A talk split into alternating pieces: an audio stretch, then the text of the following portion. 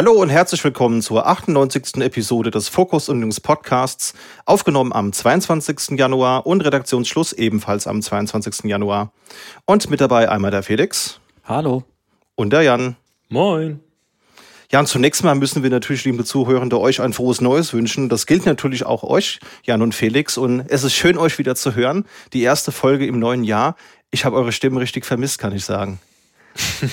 ich deine auch, Christian. Ja, genau. Also wir haben ja im Januar die Fokusfolge in der Mitte des Monats ausfallen lassen, aber ich glaube, mit dem Adventskalender haben wir ja nochmal einen Spurt hingelegt und ich glaube, das ist sehr viel Content und bin mir auch sicher, dass der eine oder die andere unter den Zuhörern das bestimmt noch nicht alles aufgehört hat. Von daher beginnen wir jetzt mal mit einer News-Episode. Seid ihr denn gut reingekommen ins neue Jahr? Ja, kann ich klagen. Oh, ich würde sagen, am Anfang des Jahres immer noch relativ entspannt. Ähm, da wird sich erstmal noch ein bisschen sortiert, geguckt, okay, was wird dieses Jahr so bestimmen, was sind die Trends, wo will man sich auch selber hin entwickeln. Und ja, das ist vor allen Dingen, ist noch relativ entspannt. Habt ihr die Feiertage also IT-frei verbracht oder wie habt ihr, wie sah eure Tagesplanung da aus? Ähm, ich habe mir keinen Wecker gestellt und äh, ja, ich glaube, ich hatte auch keine, keine Shell auf. Mehr, mehr kann man von mir nicht erwarten. Ich hatte dann, äh, ah doch, doch, ich hatte, ich war auf dem Kongress, da hatte ich auf jeden Fall eine Shell auf. Ähm, Wollte gerade sagen, da musst du eine Shell auf, aufgehabt haben. Äh, anders geht das nicht. Ich nehme was zurück. Wie war es denn auf dem Kongress? Ich habe ja richtig hartes FOMO gehabt, habe auch Social Media ein bisschen gemieden, weil ich die ganzen Bilder gesehen habe von coolen Projekten und Assemblies und auch Vintage-Hardware, die mir natürlich brühwarm geschickt wurde. Äh, da habe ich mich schon ein bisschen, bisschen schlecht gefühlt. Ich glaube, ich habe da viel verpasst, oder? Ähm, also ich bin mit meinem fahrenden Sessel rumgefahren. Äh, da, ich weiß nicht, vielleicht hat einer von den Zuhörenden mich auch entdeckt. Das hat echt großen Spaß gemacht. Ich habe, äh, ich fand, glaube ich, bei den, bei den Kongressen davor fand ich, äh, oder ich war bis jetzt nur auf einem davor, da fand ich dieses Decksystem so ein bisschen äh, fand ich ganz nett, aber nicht so richtig den Zweck gesehen. Und das habe ich diesmal auf jeden Fall gesehen. Äh, kann einfach meine Decknummer auf, meinen, auf den Sessel schreiben und dann können mich die Leute anrufen und ich muss nicht irgendwelche Daten rausgeben. Ist perfekt. Und ähm, das über mein, über mein Handy quasi mit ZIP gemacht und hatte quasi einfach äh, eine gute Zeit.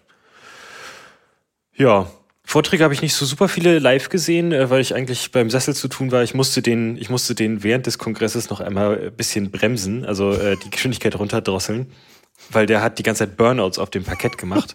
Und dann kam jemand vom CCH, hat jemand vom CCC angesprochen und der hat mich da angesprochen, hey, könntest du vielleicht ein paar weniger Burnouts machen? Dann habe ich natürlich jetzt nicht gesagt, nee, mache ich trotzdem, äh, sondern habe mich da irgendwie drum gekümmert und äh, ja, das hat auch ganz gut geklappt. Danach äh, lief alles rund. Ich hatte keine Unfälle, niemand wurde verletzt.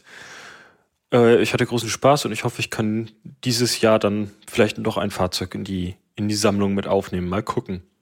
Klasse.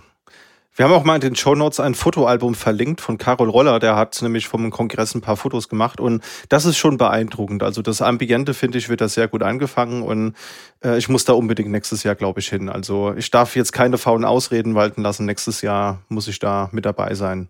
Am besten jetzt schon Hotel buchen, Christian. Ja, glaube auch. Wie sah es bei dir aus, Felix? Hast du zwischen den Jahren irgendwas Nerdiges gemacht oder hast du einfach mal alles gut sein lassen? Mm, nerdig tatsächlich nicht. Bei uns ist dann immer so ein bisschen Get-Together, zusammen rumreisen. Ähm, ein Kumpel von mir ist umgezogen. Von daher, tatsächlich habe ich die Tastatur mal an, an Nagel gehängt, beziehungsweise zu Hause gelassen und bin dann ohne durch die Gegend gereist. Klingt vernünftig. Das habe ich auch versucht. Bei mir war es dann auch eher äh, im Kreise der Familie essen und äh, chillen und aber natürlich auch Bücher lesen und man muss ja nicht an einem ThinkPad sitzen, um sich über ThinkPads zu informieren. Man kann ja auch in einem Buch über ThinkPads lesen. Also das war so meine Aktivität abseits der familiären Festivitäten. Ähm, hab da auch ein bisschen was, was gebastelt, aber bin jetzt gut erholt ins neue Jahr gestartet. Und damit würde ich vorschlagen, wir kommen mal zum Feedback und den Ankündigungen. Und da schreibt zum Beispiel Florian über Mastodon, dass er eine Episode zum Thema Lizenzen sehr hilfreich fände. Denn er sagt, er merkt immer wieder, wie viel Unwissen hier herrscht, alleine schon, was Open Source bedeutet. Ihm ist auch aufgefallen, dass in der Ausbildung das ganze Thema keine Rolle zu spielen scheint. Und er hat auch selbst die Ausbildung zum Fachinformatiker bzw. Anwendungsentwickler und auch ein Bachelorstudium der Informatik hinter sich und sagte, da ist das Thema Urheberrecht und Lizenzen nie drin vorgekommen. Und er findet das ziemlich erstaunlich, weil man da doch so leicht teure Fehler machen kann. Und da hat er absolut recht. Also ich finde, das sollte man äh, näher thematisieren in der Ausbildung. Das können wir natürlich nicht ändern, aber wir können natürlich das Thema mal thematisieren und damit ein bisschen Wissen in die Welt raustragen. Und das haben wir uns auch mal ins Backlog geschrieben für dieses Jahr. Wir hoffen, dass es dieses Jahr in den Sendeplan mit reinpasst. Also ist auf jeden Fall ein Thema, das wir auch sinnvoll finden. Habt ihr das in eurer Ausbildung gelernt? Ich hatte es, glaube ich, als Kurs im Master. Also nicht, nicht komplett als Kurs, aber ich hatte so Grundlagen der IT, äh, Grundlagen IT und Medienrecht. Äh, nicht, weil ich mich besonders dafür interessiert habe, sondern weil es einfach ein äh, sehr einfacher Kurs war. Und äh, da kam das so ein bisschen äh, am Rande mit rum. Mich hat das interessiert, ich hatte das allerdings nicht. Wir hatten nur Kaufverträge. Äh, auch witzig, aber eigentlich, das wäre schon sinnvoll. Also es macht schon Sinn, sich da ein bisschen zu beschäftigen. Vor allem, weil es ja auch so Feinheiten gibt. Wir hatten das ja bei einem Thema letztens, dass es da manchmal auch so Abwandlungen gibt und auch Entwicklungen. Zum Teil hat sich das ja auch manchmal in verschiedenen Versionen nochmal abgespielt, dass äh, dann, und vor allem die Versionen haben ja dann auch Präzedenzfälle, dass es mhm. quasi eine ursprüngliche Version gab. Dann gab es irgendwie, wie bei jeder Rechtssache, ne, wieder einen Fall, wo das dann quasi irgendeine Lücke hatte und dann wurde quasi die Lizenz gepatcht und dann gibt es die V2-Lizenz auch, glaube ich, generell ein Thema, mit dem man wahrscheinlich auch inzwischen ein Buch füllen könnte, auf jeden Fall. Und diese ganze Story, wie sich das so entwickelt hat. Ja, ich denke auch, dass es wichtig ist und das letzte Jahr hat ja auch ökonomisch gezeigt, dass es ein Thema ist, das aktueller ist denn je. Also mit den ganzen Lizenzänderungen bei einzelnen Produkten, die wir da so besprochen haben, hat sich das, glaube ich, herauskristallisiert, dass es nicht verkehrt ist, wenn man so grob die Zusammenhänge versteht. Ist also angekommen bei uns, lieber Florian. Er hat auch noch angemerkt, ähm, dass es zu der Diskussion um System D Version 255 mit der Blue Screen of Death Funktion, da gibt's auf YouTube einen Deep Dive von einem Entwickler, der sich den Quellcode dieser Version mal anschaut und beschreibt, was der Code eigentlich genau tut. Denn da gab's ja auch in der, im Diskurs wieder viel Häme und schlechte Kommentare in Richtung, ja, Pöttering ist jetzt bei Microsoft und die erste Funktion, die ins System, die reinkommt, ist halt ein Bluescreen. Ähm, bisschen plakativ und low-hanging fruit, ist aber interessant, da mal reinzuschauen, denn da sieht man, dass das eigentlich echt eine sehr wertvolle Funktion ist. Auch über Mastodon hat Sebastian geschrieben, dass er eine Folge zu Bluetooth Linux Codex interessant fände, weil er da nicht so ganz durchblickt. Das ist das, was du einmal angeteasert hattest, Jan. Also Stimmt glaube, da kannst du mal in die Vorbereitung gehen. Äh, ja, ich meine, das kann ich machen. Äh, da habe ich schon genug Zeit mit Blues und äh, wie es nicht alles heiß verbracht, um dann mal irgendwie vielleicht eine halbe Stunde drüber zu schnacken. Kriegen wir bestimmt hin. Ja. Ja, also spätestens beim nächsten Adventskalender ist es auf jeden Fall, denke ich, machbar, aber vielleicht kriegen wir es auch vorher schon hin. Ja, dann haben wir eine sehr nette E-Mail bekommen, über die wir uns sehr gefreut haben, nämlich von Jan. Grüße gehen raus. Der hat geschrieben, dass er ein großer Fan des Podcasts ist und den als Admin auch gerne hört. Er sagt, er hat mittlerweile alle Folgen nachgehört und hat sich vor allen Dingen auch über die äh, Outtakes der Jahresepisode, die jetzt ein Jahr alt geworden ist, gefreut. Und er sagt, dass er die persönlichen Erfahrungen sehr wertvoll findet und dass wir uns auch selbst nicht zu ernst nehmen. Und ich finde, das ist ein schönes Kompliment. Ähm, weil klar, wir wollen natürlich auch nicht stocksteif sein und glaube, wir können auch zeigen, dass wir manchmal einen fragwürdigen Humor haben und manchmal vielleicht auch Witze machen, die andere verstehen. Wir sind sehr gewöhnt, dass niemand über die Witze lacht. Äh, von daher schön, wenn mal jemand drüber lacht. Und er sagt auch, dass er die Dreierkombi ziemlich gern mag und auch die Länge der Episoden gut findet. Sie wären nicht zu oberflächlich, aber auch nicht zu lang, dass man irgendwann abschaltet und nicht mehr zuhören mag. Und die Folgen haben auch dazu geführt, dass er auf der Arbeit jetzt ein Forgejo-Team eingeführt hat. Uh.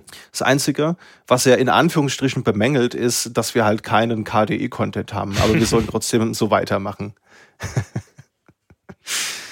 Ja, ähm, vielen Dank, lieber Jan, haben uns sehr darüber gefreut und ich glaube, wir müssen das jetzt einfach mal machen. Ich muss jetzt hier einfach mal auf so einem zweiten Rechner mal KDE installieren und vielleicht auch auf dem Hauptrechner. Das kann ja so nicht angehen. Also wir haben auch wieder KDE-News für diese Episode und wir gucken uns das an. Also spätestens, wenn KDE 6 draußen ist, werde ich da mal ein Deep Dive machen, weil ich habe schon einen Eindruck, da verpasst man was, wenn man so gar kein KDE benutzt hat. Wäre das auch für euch was, mal bei KDE reinzuschnuppern? Also ich ähm, habe mich jetzt, glaube ich, äh, mehr oder weniger dazu verpflichtet, irgendwann mal dieses äh, Asahi Fedora auszuprobieren, weil ich, glaube ich, der Einzige in der Runde bin mit dem MacBook. Ähm, ja. Von daher kommt das nicht gleich mit KDE? Äh, ja, mir ist so, dass das der Standard-Desktop ist wegen 3D-Beschleunigung und so weiter. Ja, wir haben generell, glaube ich, noch einige Themen, wo das nochmal vorkommt. Genau, also komme ich wohl nicht drum rum. Ähm, wir haben generell einige Themen. Genau, ich, ich wollte mich auch nochmal direkt bedanken. Das war eine sehr liebe Mail und ähm, ja, hat mich sehr gefreut, äh, dann direkt auch solch ein Lob zu hören. Genau, das sehe ich auch so. Dann haben wir noch ein kleines Follow-up zum Thema JetPurge. ja, wir haben das dargestellt und ich glaube, wir fanden das ganz cool. Und jetzt ist es totes Projekt. Also manchmal sterben Projekte dann doch schneller, als man glaubt. Das Projekt wurde nämlich am 23.12. abgekündigt, haben auch nochmal den archivierten Blogpost verlinkt. Und jetzt ist auch die Webseite nicht mehr aufrufbar. Also, liebe Zäune, so schnell kann es gehen. Gründe der Erfinder Michael Dehan, der hat keinen privaten Nutzen darin so gehabt und es hat ihn persönlich zu wenig interessiert und seine Einschätzung war auch, dass die Community dieses Projekt nicht oder zu wenig wirklich möchte. Also war der, der USP war nicht groß genug, dass man da eine große Umstiegsmotivation hätte generieren können. Und das Timing und das zeitnahe Offline-Nehmen ist halt schon ein bisschen problematisch, weil, wie gerade gesagt, 23.12. abgekündigt und Anfang Januar direkt offline genommen. Also am Anfang, mein, nach meinem Urlaub, war das direkt weg. Man hat das nicht mehr gefunden. Und ja, das ist halt sehr, sehr schade drum, aber ist jetzt auch kein Novum. Also es gab auch einige andere Projekte von Michael Dehan, die es nicht über das POC-Stadium hinaus geschafft haben, die dann relativ schnell auch wieder weg vom Fenster waren. Natürlich ist das Repo archiviert online, auch da habt ihr Links in den Show Notes. Und das ja, sollte wohl einfach nicht sein, was auch dieser Episode gleich den Hashtag gibt, denn der lautet JetPurge. Genau. Äh, als nächstes haben wir uns entschieden, eine Spezial-Sonderfolge über Snap zu machen. Äh, einfach nur so, kein Hintergedanke. Okay, wir haben jetzt direkt in der ersten Folge des Jahres direkt die Ubuntu-User gegen uns gerichtet. Vielen Dank dafür, Jan. Als wirklich, es gibt Ubuntu-User, die pro, egal. Ja, schwer, schwer zu sagen. Nee, ähm, ja, vielleicht sollten wir manche neuen Dinge nicht direkt ankündigen, wenn die Projekte dann dadurch kaputt gehen. Ich hoffe, dass es da keine Korrelation dazwischen gibt. Ja, das wäre ja ärgerlich. Das stimmt. Ansonsten zur Hausmeisterei abschließend kann ich noch sagen, wir haben im Februar die 100. Folge Focus on Linux. Und wenn ihr diesbezüglich Feedback habt, dass ihr unbedingt mal loswerden wolltet oder irgendwelche Fragen, die ihr an uns richten möchtet, dann lasst es uns gerne zukommen. Vielleicht machen wir da ein kleines Special draus, wissen wir noch nicht.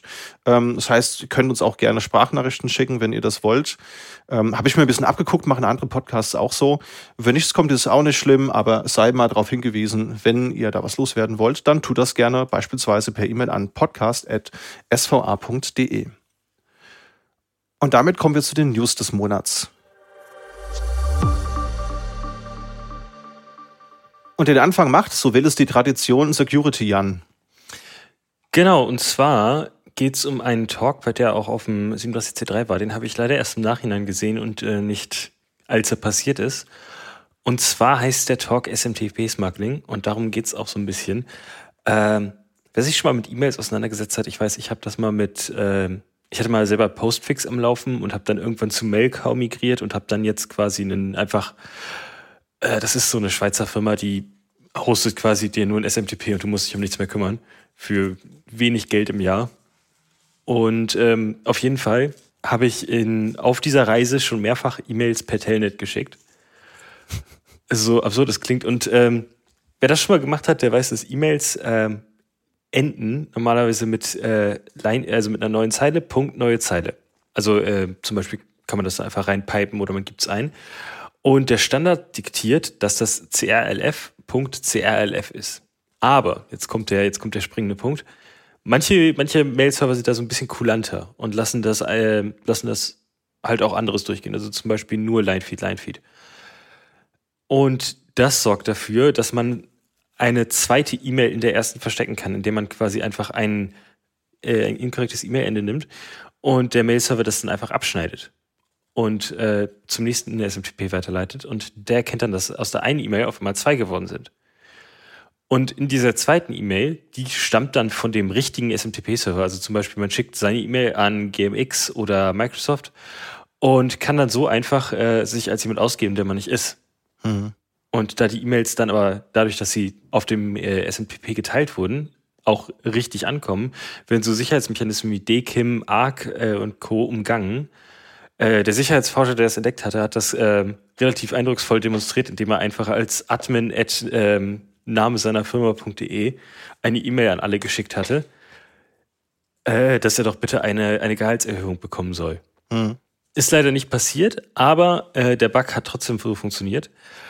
Äh, und da hat er dann so eine kleine Tierlist gemacht an Support Responses.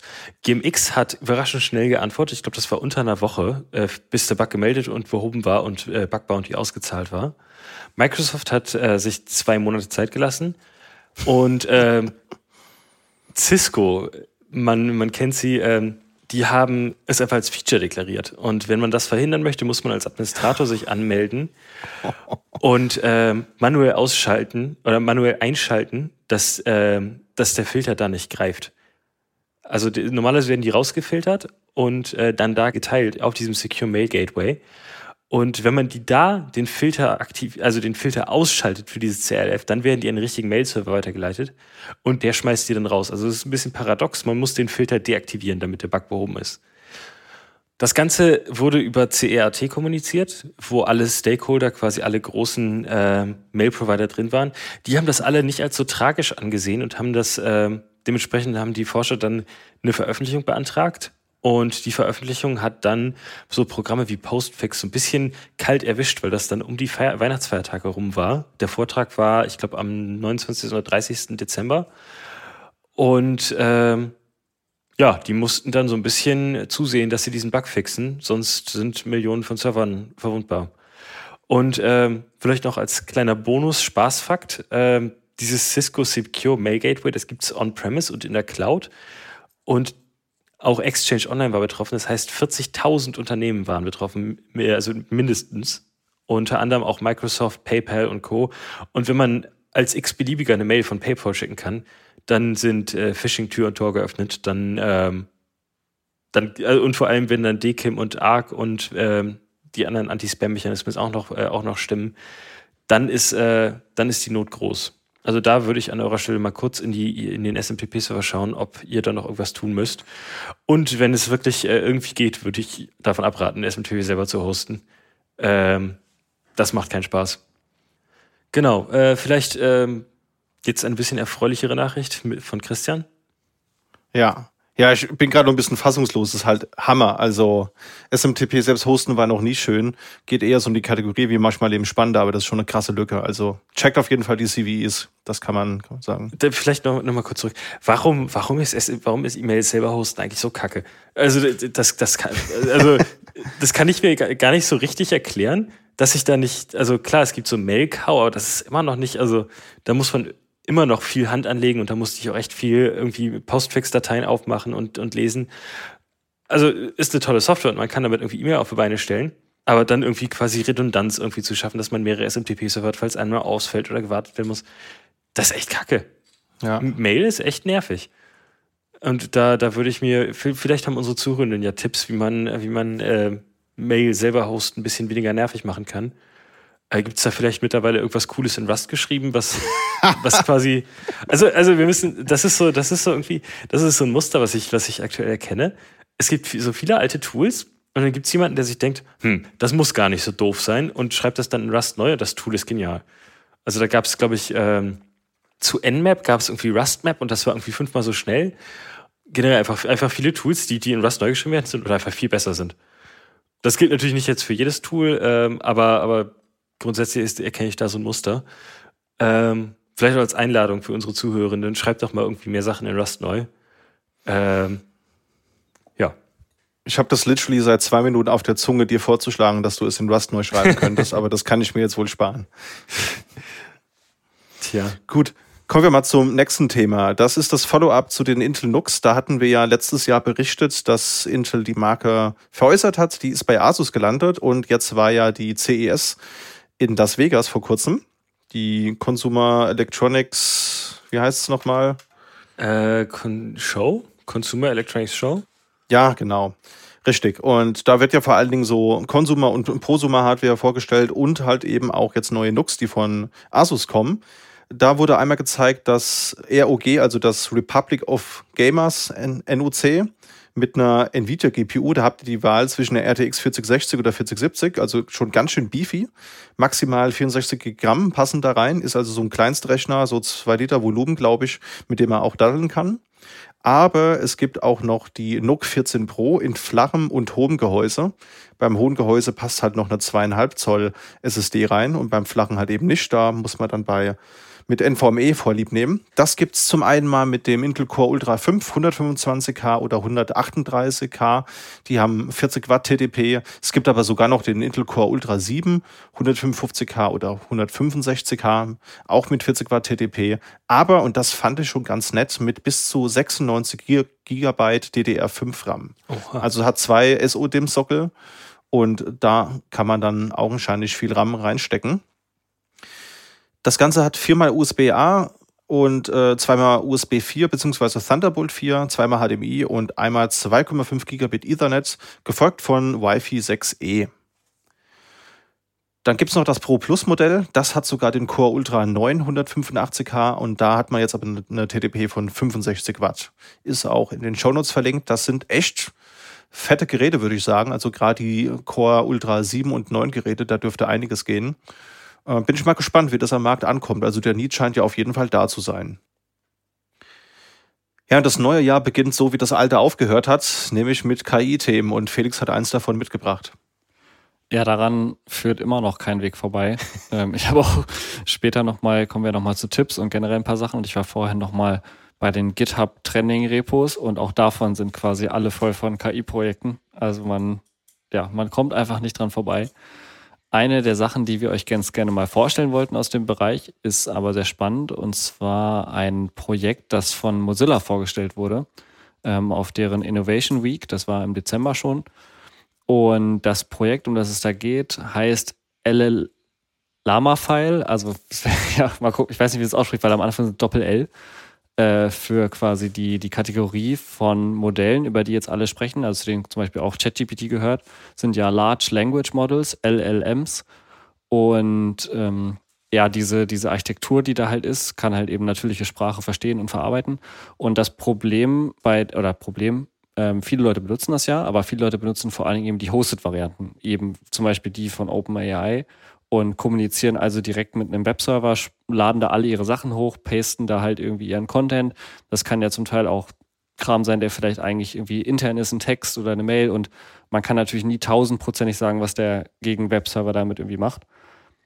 Und deswegen gibt es das Bedürfnis, das Ganze eben selbst zu hosten und zu sagen, okay, ich will irgendwie zwar das Modell, das trainierte Modell halt haben, aber ich will im Prinzip keinen Kanal zu einem Server, sondern ich will halt lokal irgendwie das Modell, das Modell, so wie es jetzt zu dem Standpunkt trainiert ist, einfach nutzen. Ne? Dann kann man es natürlich nicht weiterentwickeln quasi. Man hat dann nur diesen eingefrorenen Zustand. Und dazu gibt es jetzt folgende Möglichkeit. Das ist eigentlich dieses Lama-File-Projekt ist eigentlich eine Kombination von zwei Projekten. Und zwar einmal von einer C-Library oder C++, C, C++-Library, die quasi das LN, also ein, das ist so ein Lama-Modell quasi heißt es, oder das LMA-Modell, also eine ja, lokal trainierte Variante, eben, die dann ne, in C trainiert wurde von diesem, von diesem Modell, äh, verpackt mit einer Library, das finde ich ganz spannend, die heißt Cosmopolitan und damit kann man eben C und C++-Programme cross-kompatibel machen. Das heißt im Prinzip, äh, das Ganze wird halt in einen ja, allgemeinen Befehlssatz übersetzt und dadurch lässt sich eben diese Datei, die am Ende rauskommt, ist ausführbar und lässt sich eben sowohl auf ja, Mac, Windows, Linux-System halt eben ausführen und startet einen Webserver, mit dem man dann, also dieses, diese konkrete Kombination Lama-File, ähm, startet dann einen Webserver, mit dem man eben mit diesem Modell dann chatten kann. Und da kann man sich eben verschiedene Modelle reinladen. Es ist eben eins schon bereitgestellt, dieses Lama-CPP-Modell. Und das Konzept ist aber ja erweiterbar. Das heißt prinzipiell, wenn weitere Modelle auftauchen oder dafür kompatibel sind, eben in diesem Lama-File-Format, dann kann man die eben auch ausführen. Und so kann man sich eben eine lokale Variante von seinem, von dem Netz dann halt hosten. Ähm, man kann das, also es läuft normalerweise auf CPU. Das heißt, man muss da natürlich ein bisschen damit rechnen, dass es vielleicht, je nachdem für komplexere Sachen, äh, ein bisschen braucht. Aber man kann das prinzipiell auch äh, mit GPU-Support laufen lassen, wenn man denn eine hat. Ja, wie sieht das für euch aus? Ähm, Wäre das was quasi? Wollt ihr euch jetzt euer eigenes Netz hosten oder sagt ihr, ach, eigentlich hostet, das ist mir eigentlich egal, wo die Daten hingehen. Also self-hosted wäre natürlich schon besser, ähm, wenn es denn, wenn es denn irgendwie vergleichbar ist mit dem, mit dem, was es am Markt gibt. Äh, weil selbst der Marktführer ist schon nur so lala, wenn es irgendwie um komplexere Anforderungen geht. Und ähm, wenn ich dann da viel schlechter dastehe, dann, dann habe ich nicht das Gefühl, dass mir das wirklich viel weiterhilft. Ich muss zugeben, ich bin einfach ein bisschen KI-müde geworden. Also ich ähm, nehme das zur Kenntnis, aber ähm, nutze das nicht so großartig, aber lokal und dezentral ist natürlich schon immer etwas, das ich begrüßenswert finde. Und der Entwickler von dieser Lama CPP Library, der hat auch ein anderes Tool programmiert, über das ich nachher noch spreche. Ähm, von daher, ja, muss man sich mal anschauen. Ist natürlich cool, dass Mozilla hier Dezentralität fördert. Aber ob es jetzt noch ein weiteres KI-Tool braucht, ich glaube, das, das kann ich nicht qualifiziert beantworten. Das überlasse ich anderen Leuten. Genauso wie ich Jan das nächste Thema überlasse, denn da geht es wieder um ein Security-Thema.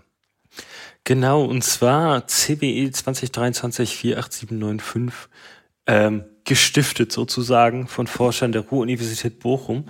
Und zwar haben sie der Attacke den Namen Terrapin gegeben und da geht es um SSH. Und zwar, wenn bei SSH Chacha 20 Poly 1305 oder CPC ETM als Verschlüsselungsmethode aktiviert sind, kann diese Attacke dafür sorgen, dass der sichere Kanal, den SSH aufbaut, äh, gedowngradet wird. Also dass man, dass da Angreifer die, die Krypto schwächen können und im schlimmsten Fall sogar vielleicht mitlesen können. Das ist äh, allerdings nur mit einem mittleren Risiko, also ist nicht so super tragisch, weil die Angreifer zunächst so ein Man in the Middle aufbauen müssen. Das heißt, die müssen quasi direkt vor eurem Internetanbieter sitzen und damit schneiden. Also vielleicht würde ich jetzt äh, entweder die Server upgraden oder das sketchy VPN ausschalten, das, was man aus der YouTube-Werbung hat. Aber sonst äh, sind die Risiken da doch relativ überschaubar.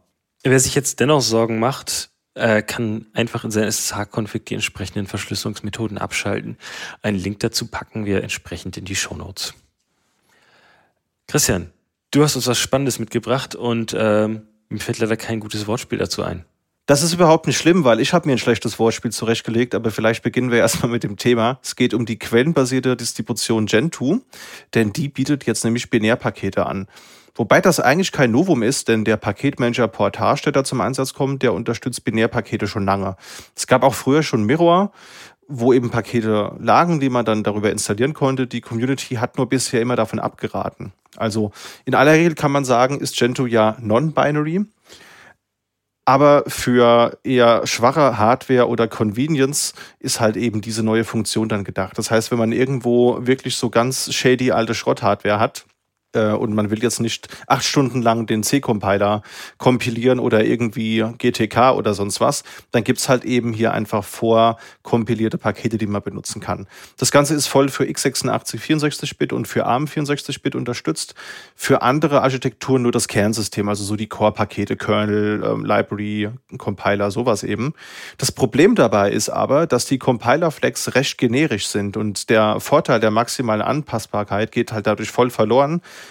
weil ich kann halt bei Gentoo so Flags setzen wie kompilier mir bitte alles immer ohne Bluetooth-Support oder immer mit dieser und jeden Bibliothek inkludiert. Das ist natürlich in diesen generischen Flags nicht enthalten. Und wenn ich mir so ein Binärpaket installiere, dann hat dann vielleicht mein KDE jetzt doch Bluetooth-Support, obwohl ich das gar nicht haben wollte zum Beispiel. Also ich glaube, das ist wirklich nur für wenige Use Cases sinnvoll.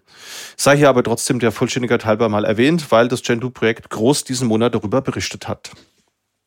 Kommen wir zu den nächsten Neuigkeiten und das wäre der Linux-Kernel in einer neuen Version. Worum geht's denn da, Jan? Genau, und zwar haben wir jetzt mittlerweile Version 6.7 am Start. Neu mit dabei ist bCacheFS, das ist so in der Berichterstattung mit der Hauptbestandteil von 6.7. Und zwar ist es ein weiteres Copy-on-Write-Dateisystem als Alternative zu ButterFS und ZFS. Und ähm, das kommt irgendwie auch ganz gelegen. Ich weiß nicht, wenn, wenn man da so ein bisschen den, den Talk verfolgt, dann gibt's bei ZFS halt die Probleme mit den Lizenzen. Da gibt's dann OpenZFS, aber das ähm, ist mit der inkompatiblen Lizenz für den Linux-Kernel. Das heißt, das mit den, den Mainline-Kernel zu mergen ist immer so ein bisschen problematisch. Und äh, ButterFS ist so ein bisschen zum Umgewöhnen. Ähm, zum Beispiel so klassische Tools wie DF funktionieren einfach nicht, weil ButterFS anders funktioniert. Und äh, genau da kommt jetzt die CacheFS rein. Da mit dabei direkt drin ist äh, Snapshots, Caching und geteilte Dateisysteme für virtuelle Maschinen Fehlerkorrektur, Prüfsummen, Kompression und Verschlüsselung. Das heißt, das ist so ein Allround-Dateisystem. Ähm, der Plan ist auch schneller zu sein als X4 und XFS. Da habe ich jetzt keine Zahlen zu und keinen, also das ist der Plan, das äh, schreibe ich auf die Fahne. Und äh, genau, das ist jetzt mit drin, aktuell allerdings noch als experimentell markiert. Kernel Same Page Merging ist ein bisschen smarter geworden. Das Thema fand ich ganz lustig. Und zwar so ein, so ein Arbeitsspeicher wird ja in Pages organisiert. Die sind normalerweise ähm, 4 Kilobyte groß auf, ähm, oder sind es 4 Kibibyte? Ich glaube 4 Kibibyte.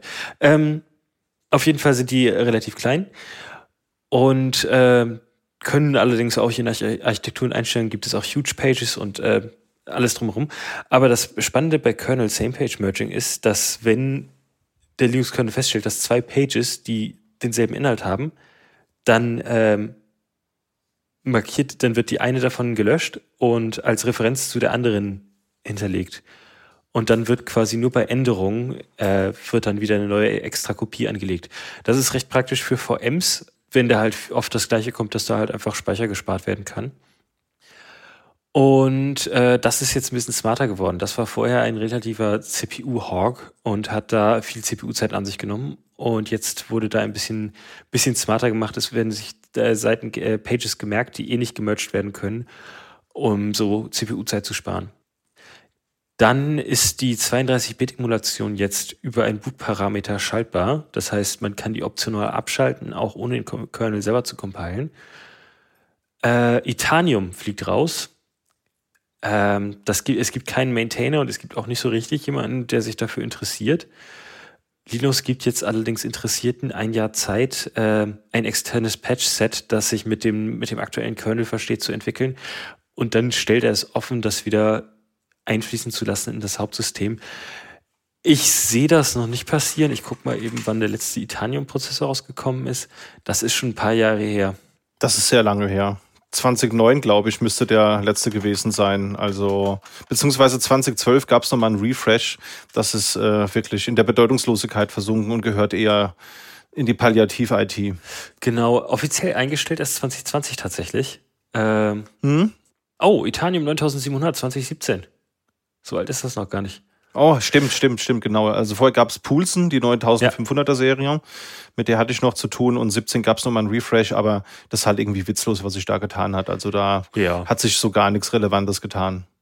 Genau, ähm, das ist jetzt offiziell rausgeflogen. Da gab es, äh, vor ein paar Jahren gab es da schon mal irgendwie die Idee, dass ähm, das Itanium rausfliegt. Ich glaube, das war vielleicht sogar im Zuge des der Entfernung aus dem, also des, des, des äh, Continuing da hat Linus dann nochmal Gnade vor Recht walten lassen und äh, dementsprechend ist das jetzt abgelaufen und Itanium ist raus. Andere Nachrichten aus dem Intel-Universum. Intel Meteor Lake ist jetzt stabil, was die äh, Grafikunterstützung angeht. Und Lunar Lake und Arrow Lake, da wird gerade aktuell noch dran gefeilt. Das sind die äh, folgenden Generationen. In Nouveau, dem Open Source NVIDIA-Treiber, ist jetzt Support für NVIDIA GSP drin. Das ist ein äh, Mechanismus, um Grafikkarten einfacher zu booten. Das ist, heißt, die, die Initialisierung erfolgt dann auf der, auf der Grafikkarte und nicht mehr auf, vom System. Und so kann man dann einfach äh, neue GPUs schneller und mit unter Linux lauffähig machen. Ähm, an dem Berkeley Packet Filter innerhalb der, des Kernels wurde weiter gefeilt. Da ist jetzt auch ähm, lokal, da sind jetzt auch lokale CPU-Zeiger und Exceptions, Exceptions unterstützt. Und äh, das ist zwar noch nicht in diesem Kernel drin, fand ich aber spannend und wollte das erwähnen. Es wird wohl in den kommenden Kernel erste User-Facing Rust-Module geben. Das heißt, die Infrastruktur steht jetzt und äh, das wird dann jetzt hoffentlich bald genutzt. Cool. Genau. Habt ihr da was Spannendes bei? Ja, ich finde, das klingt spannend. Also klar, Italien musste raus, das haben wir in vorigen Episoden schon besprochen. muss. Manchmal muss man einfach alle Zöpfe abschneiden. Ich finde Bcache FS interessant. Also ich würde das mir auch gerne mal anschauen, weil das ist ja das, was bei Butterfest immer so bemängelt wurde, dass so coole Features wie, wie RAID und ähm, Kompression und Verschlüsselung von den vielen Distributionen nicht so ordentlich supported wurde. Und Bcache FS scheint da einige Probleme zu lösen oder gibt es zumindest vor zu lösen. Das werde ich mir auf jeden Fall mal näher anschauen. Genau, ähm, ich bin auch gespannt. Ich habe, äh, ich stehe jetzt kurz vor der Entscheidung, äh, mein NAS aufzurüsten. Die äh, 8 Terabyte sind fast voll. Und ähm, bei ZFS, wenn man sich da erstmal so ein ZFS-Rate gemacht hat, dann tut man sich ganz schwer damit quasi, ich müsste jetzt entweder alle drei Platten neu kaufen, das wären 3x8, äh, 3x8 Terabyte dann für mich. Oder ich müsste jetzt ein neue, neues Set an Disks hinzufügen, also nochmal 3x4 Terabyte kaufen. Ich könnte jetzt nicht Step by Step einfach immer mal wieder eine 8 Terabyte kaufen und das irgendwie langsam machen. Und äh, vielleicht muss ich einfach mal die bittere Pille schlucken und dann einfach äh, auf Bcachefs wechseln, wenn es da irgendwie gute Tools für gibt. Ähm, ich lasse es euch wissen, wenn es ansteht. Bin ich mal gespannt, weil das ist natürlich schon ein spicy Take, direkt äh, auf ein neues Filesystem zu gehen als Early Adopter. Bin ich mal gespannt, auf jeden Fall. Auch sehr spannend ist das nächste Thema, das Felix uns mitgebracht hat. Ja, das ist tatsächlich ein Thema aus der Kategorie jährlich größeres Murmeltier, aber immer irgendwie ein bisschen anders. Und zwar gibt es eigentlich normalerweise im Jahrestakt und jetzt auch wieder äh, neuen Release von Wine. Und zwar jetzt nach einem Jahr Entwicklung und quasi angegeben über 7000 einzelnen Änderungen äh, gibt es ein Wine 9. Und das Besondere an Wine 9 ist, wir hatten das, glaube ich, auch schon mal in einem Thema so ein bisschen angeteasert. Ich weiß gar nicht mehr genau in welchem Kontext, aber es kam mir auf jeden Fall sehr bekannt vor. Ähm, Wine führt jetzt nach einer größeren Umarbeitung eine neue Architektur ein.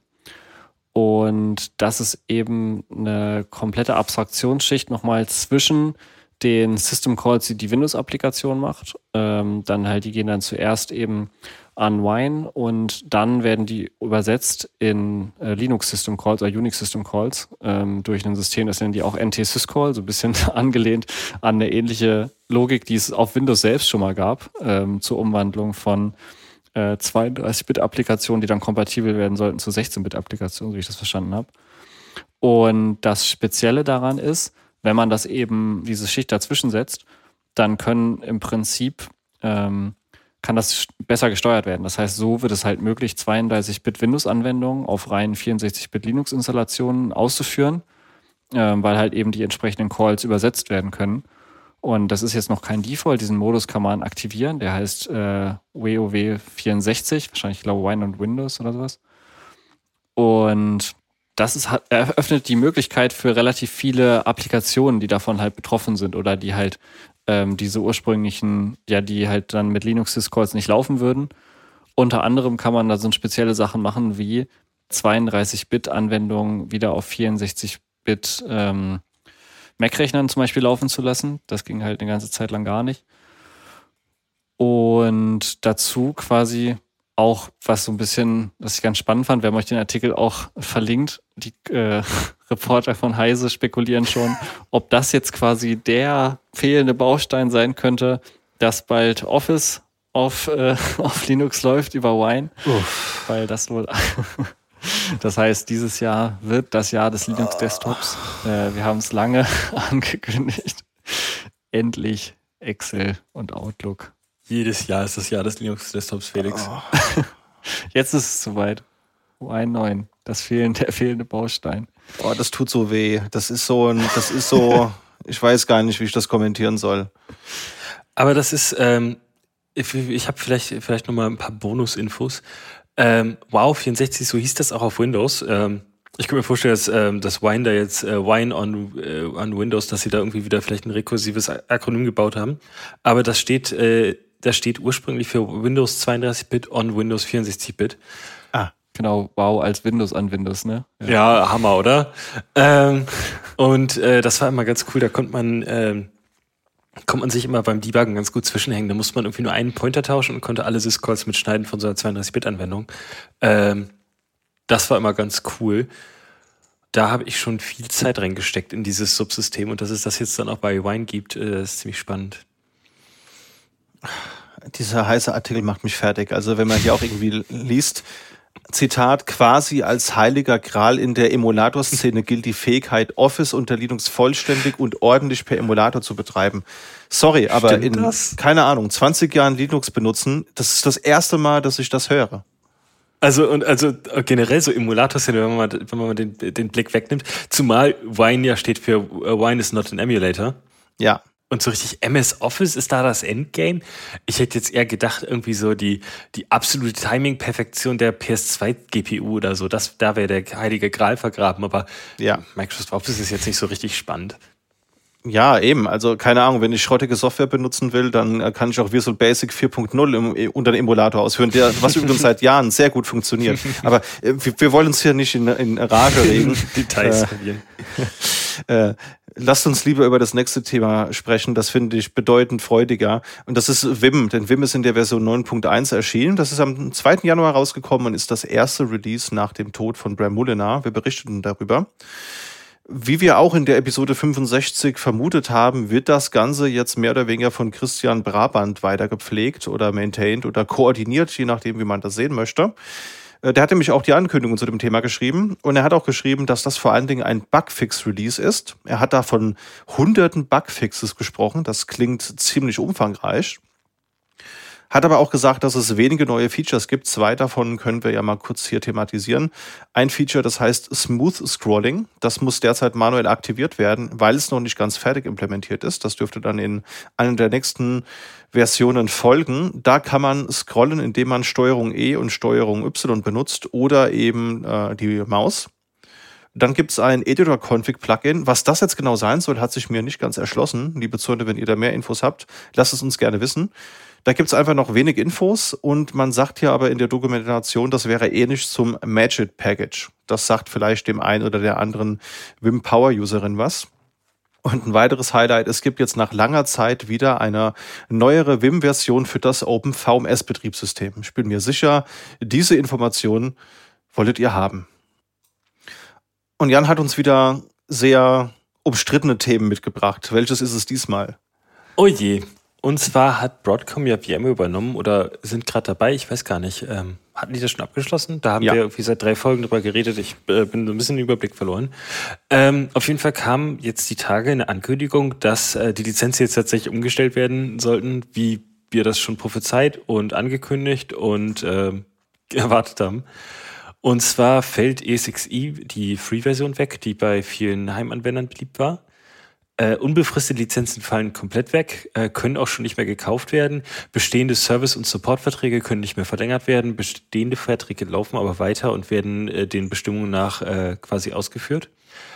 Und das Ganze wurde im Knowledge Base Artikel angekündigt. Und ähm, im Zuge der Recherche habe ich vorhin nochmal auf den Knowledge Base Artikel geklickt und der führt nun auf einmal zu einem 404. Das könnte jetzt natürlich in die Richtung gehen, äh, dass sich da umentschieden wird. Oder dass da gerade irgendwie noch ein bisschen äh, an der PR gearbeitet wird. Auf jeden Fall ist das eine ganz schöne, ein ganz schöner Schlag vor den Kopf und äh, ich habe auch schon mit einigen Kundinnen geredet, die äh, sich darüber jetzt auch wirklich nicht glücklich zeigen. Das davon ist, kann nicht die Rede sein. Ich könnte mir vorstellen, dass das äh, ein Problem ist, was in Deutschland besonders stark auftritt, durch die, äh, dadurch, dass wir in Deutschland viel On-Premise haben und wenig Cloud dass hier besonders viele Unternehmen irgendwo bei, bei VMware hängen. Und äh, ich stehe da jetzt auch nur so ein bisschen, bisschen mit offenem Mund da und kann nicht so richtig was sagen dazu. Was habt ihr da? Habt ihr da irgendwie eine Antwort, äh, wenn euch jemand anspricht, VMware bestellt die, die, die unbefristete Lizenzen ein, was wollen wir jetzt machen? Was, was gebt ihr da als, was gebt ihr als Tipp, was gebt ihr da als Lösung? Ich habe das Gefühl, bei vielen ähm, Themen davon kann man auch gar nicht so richtig eindeutig sagen, wie sich das entwickelt, oder? Ich hatte jetzt letzten, das war auch ein Thema, was irgendwie die erste Woche des Jahres immer wieder irgendwie aufgeploppt ist. Und an vielen Stellen gab es eben große Fragezeichen und es war irgendwie noch gar nicht alles geklärt. Also auch nicht überhaupt nicht mein Fachgebiet, aber deswegen kann ich da eigentlich keine Tipps geben. Ähm, aber was ich so mitgenommen habe, dass es an vielen Fronten eben auch noch gar nicht so richtig geklärt ist, was da jetzt irgendwie passiert, ne? Dass man einfach auch mal ein bisschen, also im Moment leider an vielen Stellen auch noch gar keine Antworten geben kann. Ja, also die klassische Beraterantwort ist natürlich, it depends. Es gibt immer mehrere Optionen. Die Kundinnen können auch weiterhin VM benutzen. Die Option besteht ja immer. Man hat dann halt eben ein anderes Preismodell. Das muss man im Einzelfall kalkulieren, ob das sinnvoll ist, ob man das möchte. Das große Problem sehe ich eher, dass ich glaube, der große Erfolg oder die Akzeptanz des Hypervisors ist ja auch darauf zurückzuführen, dass es halt attraktiv auch für Power-User war. Also ich habe zum Beispiel, wenn ich mal zurückdenke, den ersten Hypervisor, den ich benutzt habe, das war irgendwie ein VMware GSX oder ein VMware Server 2.0, der war halt damals kostenlos für den Heimgebrauch zu benutzen. Damit habe ich angefangen, habe erste Erfahrung gesammelt, fand das super und habe dann bei meinem ersten Job nach meiner Ausbildung äh, als VMware-Admin angefangen, weil das kannte ich ja schon, da wusste ich, dass es funktioniert und das war für mich so der, der Einstieg in die Thematik schlussendlich. Und ich glaube, das unterschätzt man hier, dass halt eben einfach die Leute ähm, dann nicht mehr so interessiert sind, das privat zu nutzen und das dann vielleicht auch nicht mehr beruflich so, so gerne machen oder gar nicht reinkommen, weil es kommen ja immer wieder neue Leute nach, die sich mit der Thematik beschäftigen und dann in eine Ausbildung oder in, in Studium gehen. Das äh, glaube ich, war kein sonderlich kluger Schachzug in der Richtung. Ich habe gerade heute brandaktuell noch gesehen bei The Register, dass jetzt Veeam, was ja ein sehr beliebter Backup-Produkthersteller ist, die evaluieren jetzt halt eben auch andere Hypervisor, weil die Kundinnen das nahelegen, dass sie über einen Hypervisor-Wechsel nachdenken, aber gerne die Backup-Lösung mitbenutzen wollen. Und konkret ist ja auch die Rede von Proxmox. Aber long story short, es gibt viele Alternativen draußen. Es gibt Hyper-V, es gibt irgendwie den Azure HCI-Stack, wenn man das möchte. Es gibt Proxmox. Man kann auch einfach Standalone irgendeine Linux-Distro nehmen, kann sich da KVM installieren und im Cockpit irgendwie VMs anlegen, wenn man keinen Clusterbetrieb braucht. Von daher, ja, versuche da ein bisschen emotionslos zu, zu sein. Ich glaube, es gibt mehrere Möglichkeiten oder mehrere Lösungsansätze. Kommen wir zu einem weiteren Fedora-Release, über das uns Felix berichtet. Ja, das ist irgendwie eine ganz spannende Geschichte. Jan hat das auch schon ein bisschen angeteasert und ähm, wir haben, glaube ich, auch schon mal erzählt, manche Projekte verfolgen wir einfach auch ein bisschen aus Interesse, ähm, auch wenn sie jetzt nicht so die große breiten, obwohl ich will dem jetzt Projekt nicht die Relevanz absprechen. Also es ist auf jeden Fall ein sehr, sehr cooles Projekt, das wir lange verfolgen. Es geht um den Ashai-Release und äh, das Projekt, das wir schon ein paar Mal beschrieben haben, wo es eben darum geht, äh, Linux auf Apple Silicon lauffähig zu machen. Und da gibt es jetzt einen ganz großen Durchbruch und zwar nach einer, also als Basis, also durch eine enge Zusammenarbeit, die wir auch schon mal geschildert haben, von Fedora und Ashai, die haben sich da eingeklinkt und die Ashai ähm, ja, die Pakete, die man halt dazu braucht, um eben dieses, dieses Projekt zu verwirklichen, sind auch in den Fedora Repositories erschienen. Und deswegen gibt es jetzt den ähm, ja, Fedora Ashai Release als Remix. Und dadurch ist es jetzt möglich, als Apple-User, ne, Jan wird unsere Testperson, das Install-Skript auf seinem Mac auszuführen und dann am Ende in Fedora 39 zu booten. Ähm, supported sind alle M1 und M2 MacBooks, äh, Mac Mini, Mac Studio und auch der iMac. Also das ist schon nicht schlecht. Ja, es gibt kleine Limitationen, aber ja, also USB-C-Displays funktionieren wohl nicht so gut oder funktionieren nicht. Äh, Thunderbolt USB 4, das Mikrofon, aber das Mikrofon intern, wer braucht das Onboard-Mikrofon? Ne? Brauchst du gar nicht. Ähm, und Touch ID funktioniert leider auch nicht. Aber ansonsten ganz gut. Und vor allem funktionieren eben auch manche Sachen, die es eben so, also die sehr speziell sind. Zum Beispiel haben sie sich sehr viel Mühe gegeben mit dem Soundstack äh, und werben auch aktiv damit, dass man quasi noch nie so guten Sound auf äh, einem Linux-Rechner gehört hätte. Und was auch für, für Mac-User so ein bisschen speziell ist, für auf Macs ähm, habe ich dann nochmal irgendwie nach recherchiert, wurde der Support für OpenGL 3.3 ja vor einer Weile schon eingestellt. Das war dann irgendwie eine eine große Änderung für Mac-Applikationen. Mhm. Äh, und falls man seine Lieblingsapplikation seitdem nicht mehr benutzen kann, dann hat man jetzt wieder die Möglichkeit, das Ganze zurück auf seine Hardware zu bringen, denn das wurde quasi extra eingepflegt. Auch neue Vulkan-Treiber sind dabei, aber im Prinzip auch ältere Grafikapplikationen können, kann man dann eben wieder jetzt zum Beispiel Spiele, die nicht portiert wurden, kann man jetzt dann wieder eben auf seinem MacBook spielen, wenn man sich nur den Ashai Release holt. Also Freiwillige vor. Wir sind auf Feedback gespannt, äh, wer sein MacBook dafür hergibt. Wir haben, ich habe leider keins zur Hand, ich es probiert, aber ja. Cool. Also ich finde das auch echt spannend. Ich habe auch schon in einem anderen Podcast gehört, dass der Audio-Stack echt gut geworden ist. Also Leute, die das von Anfang an genutzt haben und die sich lange beschweren mussten, dass der Ton nicht funktioniert oder irgendwie kratzt oder keine Ahnung, äh, um die Lautstärke richtig einzustellen, musst du nach, nach macOS booten. Das war auch mit der Bildschirmhelligkeit lange so das ist schon schön, dass es so vorwärts geht und bin auf jeden Fall gespannt, was unser Jan berichtet, wenn das mal getestet hat. Wir halten das jetzt einfach mal fest, dass du das ausprobierst. Hast eigentlich keine Wahl, jetzt was dagegen zu sagen. Na gut.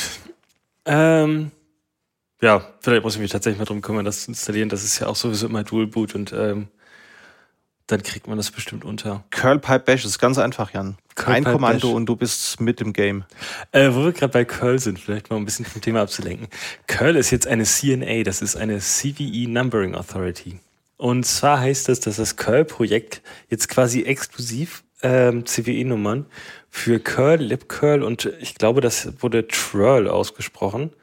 Truerel, glaube ich, hat das. Ähm, darüber hatten wir im letzten Jahr berichtet oder war es schon das vorletzte Jahr? Letztes Jahr. Ähm, auf jeden Fall ähm, darf das Curl-Projekt da jetzt exklusiv äh, CVE-Nummern ausstellen und dazu ist es gekommen, nachdem im letzten Jahr äh, NVD hießen sie, glaube ich, eine CVE ausgestellt hat zu Curl mit der Severity 9.8 von 10, also ziemlich hoch. Und ähm, da hat sich herausgestellt, der Bug war tatsächlich eigentlich kein Bug und äh, den gab es so nicht. Und den dann quasi zurückzunehmen, war quasi auch äh, unter anderem äh, mangels der fehlenden Zusammenarbeit von NVD dann relativ schwer. Und dadurch, dass sich CVEs so als dezentrales System ist, etabliert haben, kopieren die anderen äh, CNAs dann, also die, die Betriebssysteme, so wie Red Hat und Co., kopieren dann ihre CVEs von denen, von denen, die sie ausgestellt haben. Und äh, dementsprechend ist das jetzt quasi ein Workaround und so hat es Daniel Stenberg, der Leiter vom Curl-Projekt, auch auf dem Astrodon bezeichnet, äh, dass halt sowas jetzt in Zukunft vermieden werden kann. Ja, spannend. Ich bin mir nicht ganz sicher, wie er das meint. Ich habe das mit so einem Augenzwinkern gelesen, weil ich habe zur Kenntnis genommen, dass er sich letztes Jahr ein paar Mal über dieses, diesen ganzen CVE-Prozess beschwert hat. Also es klingt jetzt nicht notwendigerweise so, als freut er sich sehr darüber, jetzt CNA zu sein. Ich glaube auch nicht. ich glaube, das ist eher so aus, aus Necessity, weil er wird bestimmt auch, wenn, wenn so eine Curl-CVE aufkommt, dann wird er wahrscheinlich auch die Nacht erstmal nicht schlafen. Wobei ich glaube, der ist mittlerweile abgebrüht. Der kriegt so viele E-Mails. Ja, mhm. in meinem äh, Auto steht hier, du bist der Ansprechpartner für Curl, der Motor springt nicht mehr an, helft mir bitte. Also, solche E-Mails kriegt er wirklich und archiviert die auch öffentlich im Internet. Ich glaube, mittlerweile hat er einen guten Weg gefunden, damit umzugehen. Das nächste Thema ist OpenSUSE Leap, denn dafür wurde jetzt die Version 16 bestätigt. Also bisher war es ja so, nach Leap 15 war erstmal kein direkter Nachfolger geplant. Den gibt's jetzt und der wird Leap 16 heißen und das Ganze soll auf Basis von Granite und somit von SUSE ALP basieren. Also ein immutable Betriebssystem sein, das kann man schon mal festhalten. Und bisher sollte ja OpenSUSE Slow Roll irgendwie diese Rolle einnehmen, aber das scheint jetzt irgendwie verworfen zu sein. Da haben wir auch in Episode 67 mal initial drüber berichtet. Und am 11.06. soll mit Leap 15.6 das letzte Minor Release für 15 erscheinen. Und Leap 16 ist dann für nächstes Jahr 2025 erwartet. Dem soll dann auch Leap Micro 6.0 folgen. Das beerbt dann nämlich Leap Micro 5. Da ist es so, das basiert auf Sleep Micro 6.0 und auch hier ist wieder der Fokus auf Container und virtualisierte Workloads. Das Projekt behält sich aber auch vor, die Laufzeit von Leap 15.6 zu verlängern oder vielleicht sogar, wenn es dann doch noch ein bisschen länger dauert, eine 15.7 zu veröffentlichen, denn sie wollen natürlich nichts Halbfertiges auf den Markt bringen. Das heißt, vielleicht haben wir dann doch sogar noch mal einen siebten Service Pack. Und ja, da kann man auch mal in die Roadmap schauen, die haben wir in den Show Notes verlinkt. Und Felix ist heute wirklich mit Fedora-artigen Themen äh, gut mit dabei, denn ich sehe hier schon wieder ein Fedora-artiges Thema. Ja, hätte ich heute Morgen mal mein Fedora-Shirt aus dem Schrank geholt. Ja, beim nächsten Mal dann. Fedora-Shirt. Bietet sich da nicht der Fedora-Fedora eher an? Uh. Der Fedora, aber der Fedora Fedora ist ja der Red Hat Fedora, der ist ja rot. Ah. Hm, na gut. Es wäre witzig, wenn es den auch in Blau gäbe. Das wäre dann, das wäre dann cool. Blue Hat Enterprise Linux. Blue Hat Enterprise. Ja, es geht äh, tatsächlich nicht um Fedora selbst, sondern um einen Spin. Nobara Linux, also quasi eigentlich ist es, glaube ich, ich glaube, die Begriffe muss da mal ein bisschen aufpassen. Also Nobara ist, glaube ich, auf, nimmt nur die Fedora-Pakete und passt sie dann komplett an und release die auch komplett selber, hat also eigentlich gar nichts mit Fedora selbst zu tun, bis auf, dass sie halt die Base nehmen. Und das ist halt eine, ähm, eine Distro, die speziell fürs Gaming optimiert ist. Ähm, wir haben dazu auch eine Adventskalenderfolge, falls jemand nochmal nachhören möchte. Und die haben eben ähm, ihren Release 39 auf Basis von Fedora 39 rausgebracht. Und da gibt es eben so ein paar Anpassungen. Ähm, unter anderem wird eben der, das kommt wieder die, der Bogen zum Anfang. Ähm, Standard Desktop wird gewechselt auf KDE, KDE Plasma 5. Ähm, das liegt daran, oder na, in den Release Notes liegt es daran, dass die Integration mit Steam äh, und die Ausführung halt auf dem Steam Deck vor allen Dingen, der ganzen Distro, dass das eben besser funktioniert als bei GNOME. Und deswegen halt dieser Wechsel. Dazu ähm, gibt es einen gepatchten Nvidia-Treiber, der halt eben für bessere mit Wayland vorinstalliert wird. Und generell werden auch eben einige Versionen angepasst von vorinstallierter Software, denn das ist eben der Unique Selling Point von der Distro, dass eben lauter Applikationen wie zum Beispiel eben Wine, was wir vorhin genannt hatten, äh, Lutris, Play on Linux, Bottles, also lauter solche Sachen und eben die Grafikkartentreiber sind halt vorinstalliert und ähm, in so einer Version eben zusammengepackt, dass es eben ein rundes Paket ergibt mit der meisten Hardware, die man eben so ne, drunter haben kann. Und die Idee ist im Prinzip, okay, installiert ihr das, ne, Steam ist drauf, starte das und lade dir dein Spiel runter und der Rest ist quasi nicht mehr dein Business. Und in dieser Nische oder eigentlich in dieser, gar Nische, gar nicht mal unbedingt, aber in dieser, ja, an diesem Anwendungsbereich ähm, tummelt sich eben Nobara, hat da eben neue Updates gebracht und steht jetzt in der Version 39 zur Verfügung. Genau. Also für alle, die da noch eine Lösung suchen für ihr Gaming- und Linux-Problem, wäre das vielleicht mal ein Blick wert. Ich sehe da echt ein Muster, ne? Also auch hier wird auf KDE gesetzt. Das ist nochmal ein Grund mehr, sich das anzuschauen. Jan von unserer Feedback-E-Mail wird mir da zustimmen.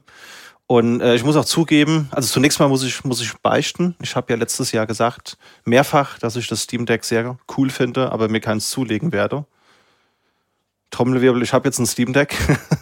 und ein Freund und ein guter Kollege wollte unbedingt das neue OLED-Modell haben und hat dann das alte zu einem absoluten Freundschaftspreis angeboten. Da konnte ich leider nicht Nein sagen. Und habe das mal ausprobiert und das ist echt der Hammer. Also auch dieser Desktop mit dem KDE Plasma äh, Desktop läuft so gut, also das wirkt so gut abgestimmt auf dieses Gerät, was ja wirklich nicht das neueste SoC hat.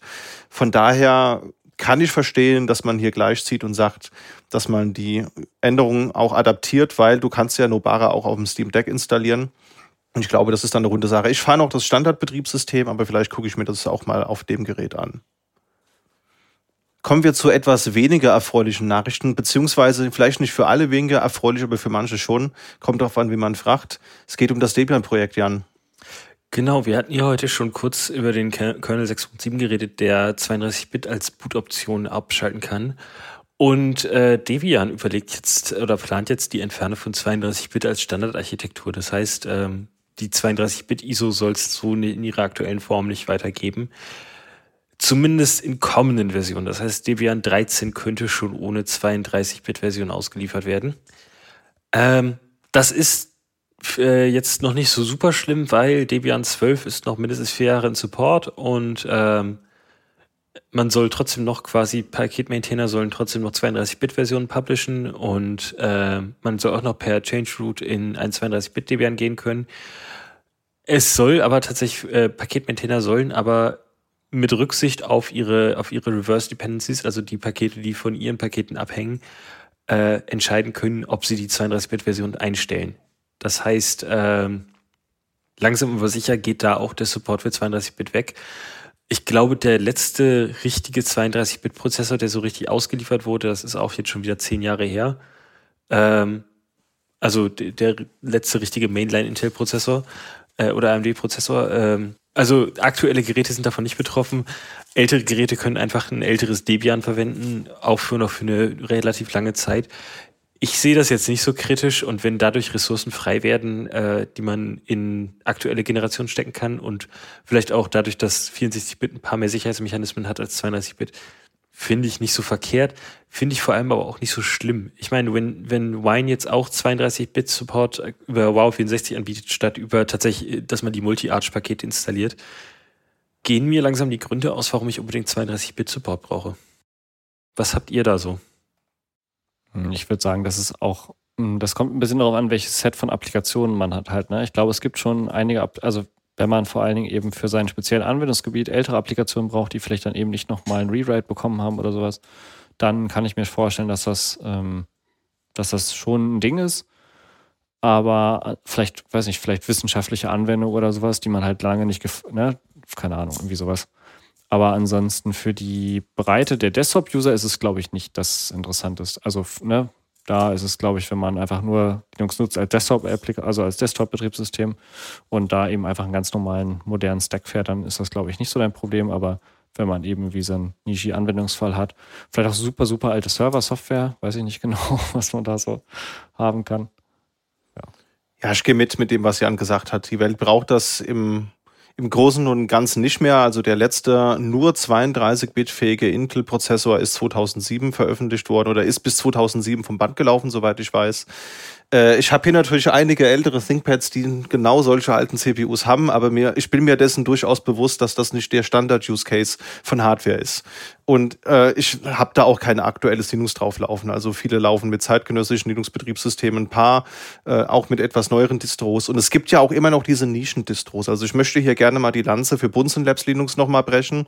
Haben wir ja auch in einer der Episoden letztes Jahr schon mal thematisiert in der ähm, alte Hardware-Wiederbeleben-Folge das ist halt ein spezielles Debian-basiertes Linux, das für die alten Kisten gebaut wird.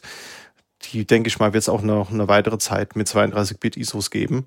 Von daher, das muss halt irgendwann weg. Du hast schon alles, alles gesagt. Man muss die Zeit, die man hat, effizient nutzen und es kann nicht sinnvoll sein, heute noch Distributionen zu bauen für Hardware, die 2007 vom Band gegangen ist. Genau. Gut, ähm, Christian, dann hast du jetzt vielleicht ein bisschen erfreulichere Nachrichten für uns. Ähm, kann ich noch nicht ganz einschätzen, aber Juni 2023.12 steht drüber. Ja, genau. Wir kommen mal wieder zu den obligatorischen System Management Updates. Und das ist eben einmal Juni, das in der Version 2023.12 erschienen ist. Gerade vorhin gesehen, die 2024.01, die steht auch schon vor der Tür, dürfte in den nächsten ein, zwei Wochen released werden. Was ist jetzt in der 12er Version neu? Naja, neue Produkte werden jetzt unterstützt. Einmal Sli Micro 5.5 oder eben das OpenSUSE Leap Micro 5.5. Wir haben Raspberry Pi OS 12 und Amazon Linux 2023. Der CVE 2023-22644 wurde behoben. Das war eine Logfile Vulnerability im Spacewalk Java Paket. Das hatte einen Score von 3,8. Und da wurden eben Informationen nicht korrekt sanitized. Also da konnten dann Informationen drin sein, die dann vielleicht gepasst und auch ausgeführt wurden. Das ist im Wesentlichen das Problem. Und es war auch so, dass sensible Informationen wie Benutzerdaten, Passwort, äh, auch außerhalb des Debug-Modes gelockt wurden und das wurde jetzt damit behoben. Auch sind die Verwaltungstools für die Next-Gen Uyuni-Varianten umbenannt worden. Also Next-Gen in dem Sinne soll ja dieses Jahr der erste SUSE Manager und der erste Uyuni rauskommen, der eben in Podman-Containern läuft oder auch auf K3S. Und da gibt es einmal den Uyuni ADM, der heißt jetzt MGR ADM, also MGR steht hier für SUSE Manager und das ist halt eigentlich auch so gängige Praxis, dass alle ähm, Kommandos, die SUSE selbst entwickelt hat, die nicht aus dem Spacewalk-Projekt kommen, die beginnen halt mit MGR, das erkennt man dann daran. Und alles, was mit Spacewalk beginnt, das ist quasi schon ein älteres Tool, das es schon länger gibt. Und das MGR ADM-Tool, das dient dazu, Uyuni auf K8S, K3S oder Podman zu verwalten.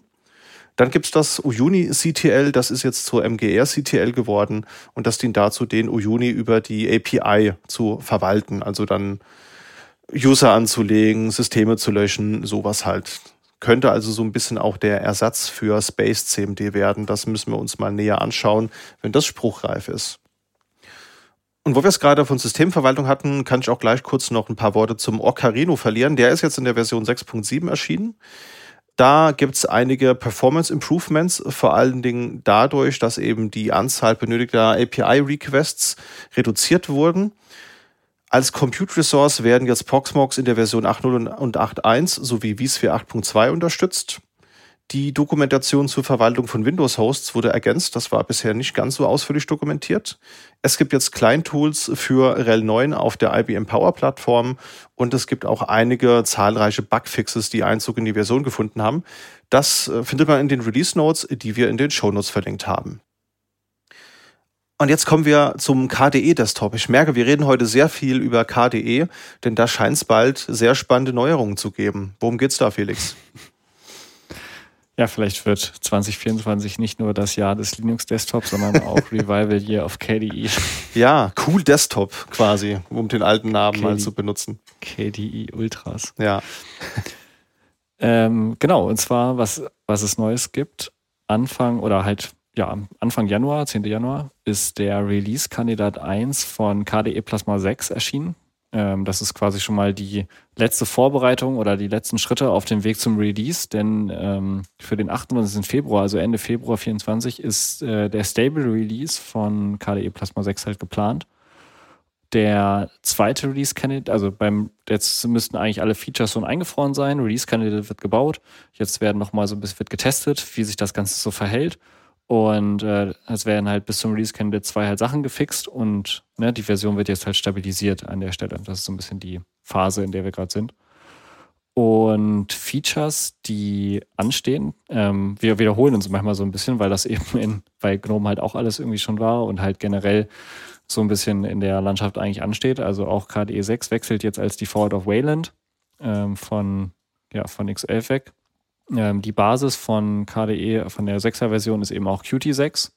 Also auch da nochmal neuer Punkt. Ähm, auch ab die, die KDE Basic Applikationen, die halt mitgeliefert werden, mussten auch alle, wenn sie halt diesen Sprung halt eben machen wollen, auch schon eingereicht werden als Qt 6 Version. Ansonsten gibt es ja, so ein typisches Polish. Also die Version sieht einfach anders, besser, wie neuer, frischer aus.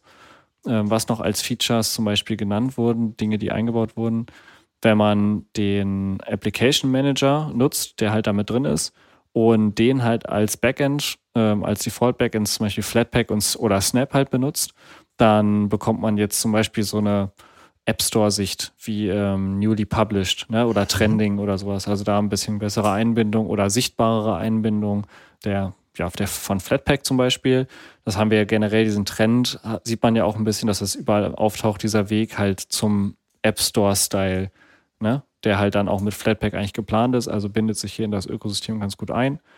Und ansonsten gibt es zum Beispiel auch einen neuen Task-Switcher, mit dem man eben zwischen offenen Applikationen ähm, wechseln kann. Der wird redesigned. Das sind so kleinere Sachen. Also generell, glaube ich, einfach mal gespannt sein, angucken.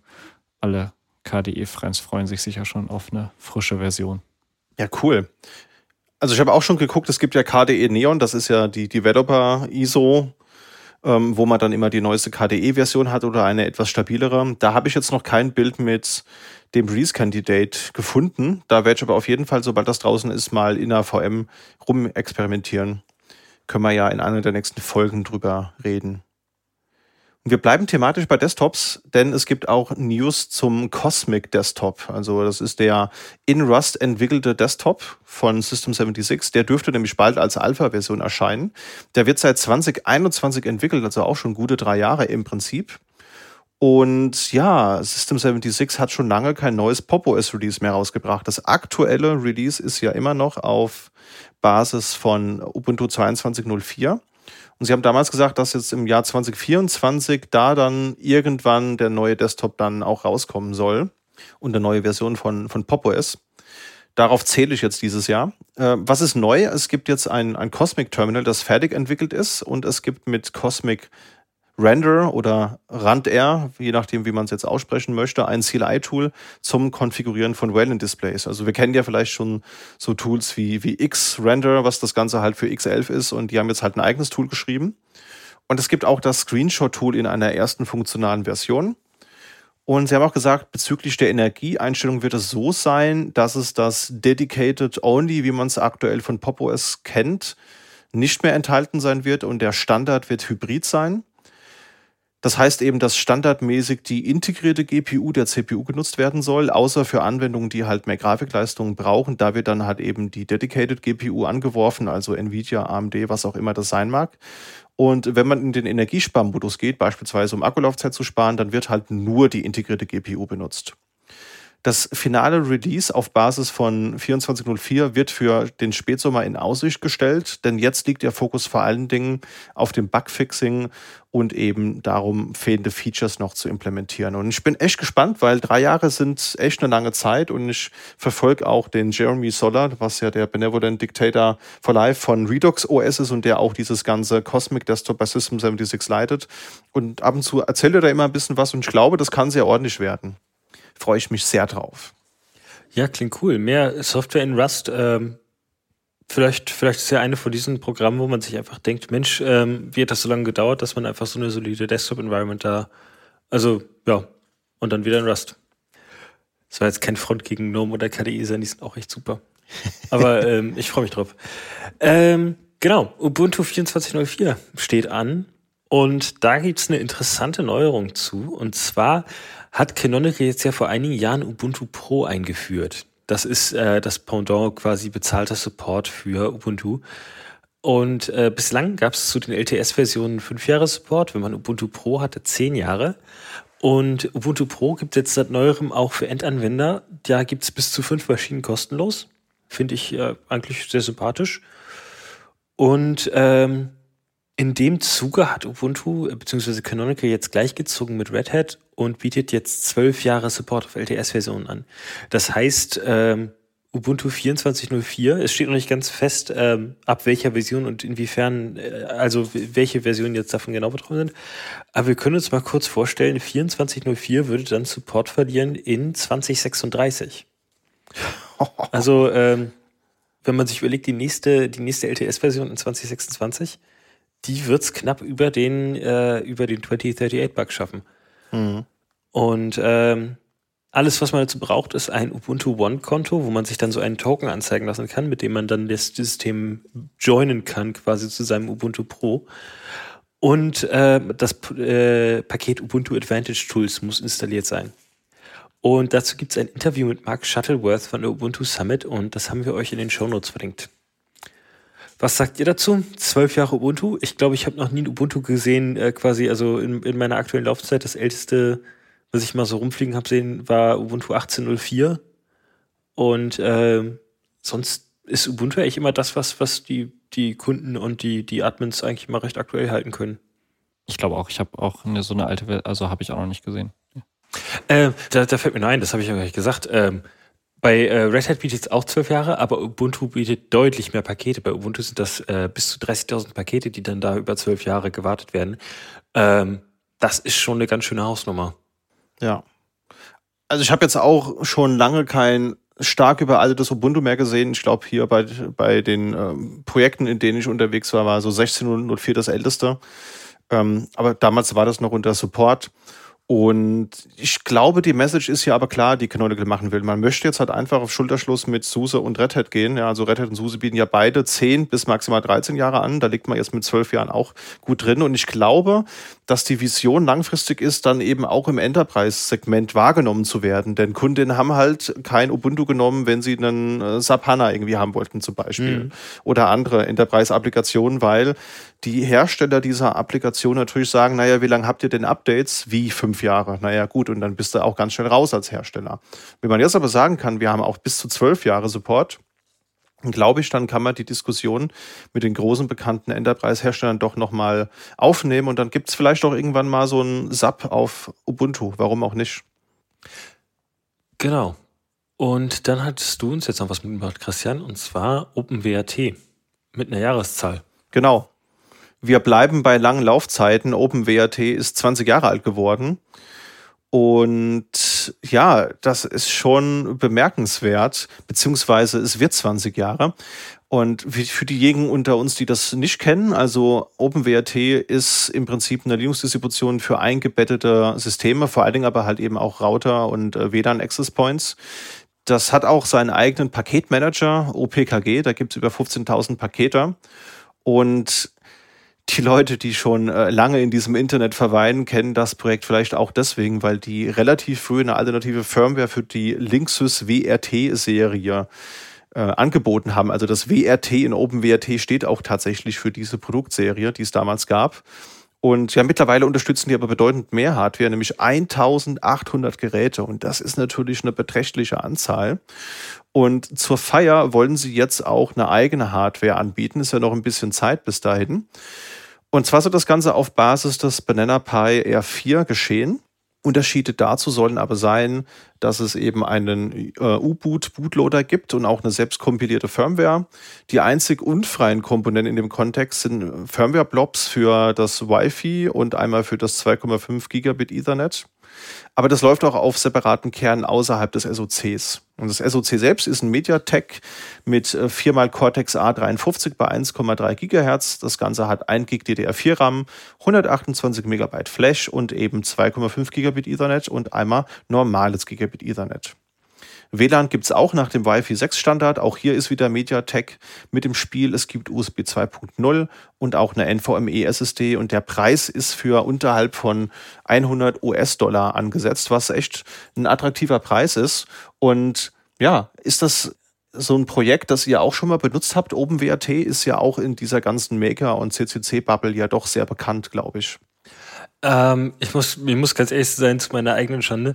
Ähm, ich muss mir da auch schon immer von Jasper Vorträge anhören ähm, über, über OpenWrt und dass ich endlich meine ähm, meine, also meine, meine Netzwerkinfrastruktur habe. Ich muss, was ist so nervig? Ich mag, ach, Netzwerk ist doof. Ja. Äh, ich habe einfach eine Fritzbox hier stehen und da, da packe ich einen Switch ran und gut ist und, ähm, und so viel, so viel habe ich da nicht im, im Homelab mit zu tun. Und ähm, auf der Arbeit geht das meiste, was ich mache, erst los, wenn quasi die Overlay-Netzwerke losgehen von Kubernetes. Äh, von daher mhm. kann ich mich da meistens drum drücken. Ich, also ich debug manchmal so MPU-Probleme, aber ähm, bis jetzt konnte ich es vermeiden und ich habe auch nicht so richtig den Plan, das zu ändern. Ja, genau. Äh, ich muss hier noch eine kurze Korrektur reinschieben. Es ist natürlich der 6. Januar. Da war mal wieder der Finger äh, schneller als die Wahrheit. Also es ist bereits 20 Jahre alt geworden. Aber ich gehe mit in dem, was du gerade gesagt hast, Jan. Ich finde das Thema auch spannend. Ich habe einfach keine passende Hardware dafür. Ich habe hier halt irgendeine Fritzbox, die nicht supported ist und den Use Case habe ich nicht. Aber ich finde es schön, dass es das Angebot gibt und ich meine, das Projekt zeigt ja auch, dass eben viel AnwenderInnen das, das gerne nutzen. Wäre das auch was für dich, Felix, mit OpenWrt-Thema so einen eigenen Router zu basteln? Ja, steht auf der Liste. Ist mir auch schon, bin ich auch schon drüber gestolpert von, von Sachen, die ich mal machen möchte. Ähm, aber ich glaube, durch den Schwerpunkt und wie Jan das so ein bisschen beschrieben hat, dass es einfach auch Netzwerk jetzt nicht so mein Superfachgebiet ist. Also mache ich auch, also wenn es mal sein muss, aber nicht unbedingt äh, wird es, glaube ich, relativ lange dauern. Könnte auch in der Kiste verschwinden.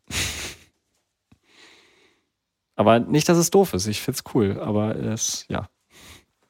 Genau. Ja, ansonsten, das Ende der Folge ist so langsam zu erkennen und Felix hat uns noch ein paar Kurznews mitgebracht.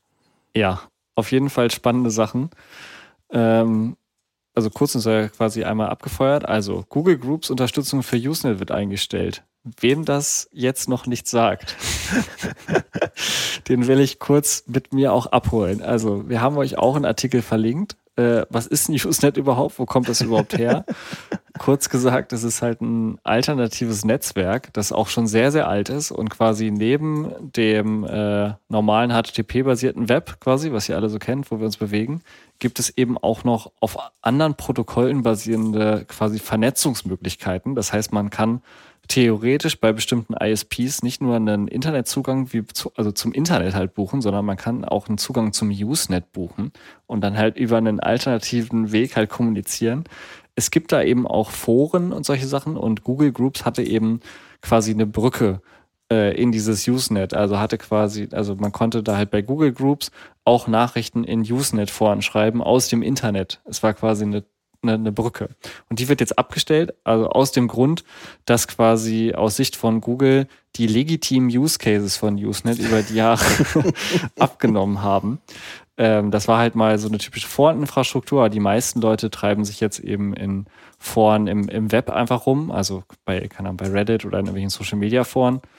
Ähm, und nutzen das eben nicht mehr. Und über Usenet wird wohl inzwischen viel, vor allen Dingen File-Sharing und solche Sachen betrieben, dass halt stattdessen irgendwelche, ähm, ja, irgendwelche Binaries da rumgeschoben werden. Also es ist aber eine ganz spannende Welt und äh, das ist jetzt euer Anlass, wenn ihr euch das interessiert, euch mal über Usenet zu informieren. Ganz spannende Sache. Genau. Ich muss zugeben, ich kannte das auch nicht aus eigener Erfahrung. Also ich habe das Usenet aus historischen Erzählungen vernommen, aber habe es selbst nie genutzt. Kenne aber auch äh, nur den Use Case in den letzten Jahren, dass Leute das für nicht ganz so legale Zwecke nutzen. Ansonsten, ähm, es, wir haben euch verlinkt einen Bericht auch nochmal dazu. Also SaltStack Aussicht nach Broadcom-Übernahme. Wir hatten ja schon das Thema VMware-Lizenzen nach Broadcom-Übernahme. Und das ist einfach generell jetzt ein großes Thema in der IT, weil das einfach durch diese große Struktur auch von VMware selber ähm, auch noch viele Seitenprojekte betrifft, unter anderem eben SaltStack, das 2020 von VMware gekauft wurde. Und ja, jetzt geht's da so ein bisschen, bisschen auch rund. Unter anderem eben ähm, wurden nicht alle quasi Entwickler von SoulStack nach der Übernahme übernommen. Das heißt, das Team ist jetzt reduziert und auch die Leute, die jetzt noch da sind und auch der, ähm, ja, der Mitarbeiter, von dem wir das Interview eben verlinkt waren, war darüber auch alles andere als happy. Allerdings wurde wohl von oben aus dem Konzern ja, nachdrücklich irgendwie versichert, dass das Projekt wohl weitergehen würde und dass im Prinzip auch es keine ja, Intentionen gibt, da irgendwie an der Lizenz irgendwie was zu ändern. Allerdings ist das Team eben reduziert und die, die noch da sind, machen sich jetzt eben Sorgen, dass sie die Load, die da eben bei der Pflege des Projekts entsteht, jetzt eben mit weniger Manpower stemmen müssen. Also wir sind gespannt, wie das weitergeht, wollten euch das aber eben so als Notiz nicht vorenthalten. Genau. Ansonsten gibt es noch eine interessante Nachricht der Woche, die sich auch so ein bisschen wieder weiterdreht zu dem, was wir vorhin hatten. Daniel Stemberg quasi wird eigene CVI oder Curl wird eigene CVI-Stelle, denn eben besagter Daniel Stenberg, Curl Contribute oder halt Maintainer, ähm, ist verärgert über KI-Contributions, ähm, bezeichnet quasi als ja, ihr könnt das quasi in dem verlinkten Artikel nochmal nachlesen, hat sich also sehr drüber aufgeregt, dass er zunehmend eben äh, CVEs oder generell halt einfach angebliche Sicherheitslücken aus KI-generierten Modellen halt bekommt. Ähm, ja, mit, keine Ahnung, merkwürdiger Motivation, äh, ob man mit einer Frage quasi, nennen wir einen Curl CVE bei ChatGPT, ob man damit wirklich Bug Bounties absahnen kann, ähm, weiß man nicht so genau. Aber auf jeden Fall, ja, hat er sich da sehr verärgert geäußert. Ich kann das so nachempfinden. Wenn die Leute echt halt irgendwie ChatGPT generierte Texte und Fixes an ihn senden und er hat ja wirklich mit der Maintenance von diesem Projekt viel zu tun, da reißt einem schon mal die Hutschnur. Also Daniel Stenberg, I feel you. Ich würde, glaube ich, ähnlich reagieren. Ich glaube, das ist auch nochmal so ein Hinweis, mir da nochmal eingefallen, dass wir uns alle, glaube ich, gegenseitig noch daran erinnern müssen, dass äh, auch wenn es halt quasi, man, man muss nervige Texte schreiben, vorher hat man die nervig per Hand geschrieben und jetzt lässt man die quasi automatisch generieren. Aber vielleicht sollte man eher den ganzen Prozess in Frage stellen, ob der Text, der sich KI generieren lässt, überhaupt geschrieben werden musste.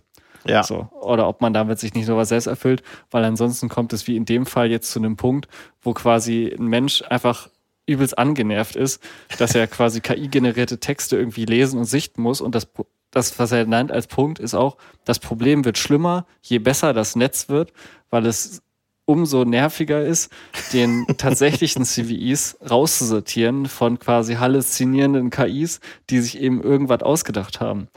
Deswegen ist ein bisschen die Frage, äh, vielleicht vor der Frage an ChatGPT zweimal fragen, ob man seine Kollegen, Kunden, keine Ahnung, User seines Projektes wirklich äh, KI-generierte Texte zumuten will oder ob man den ganzen Text einfach lässt oder kürzt oder was weiß ich.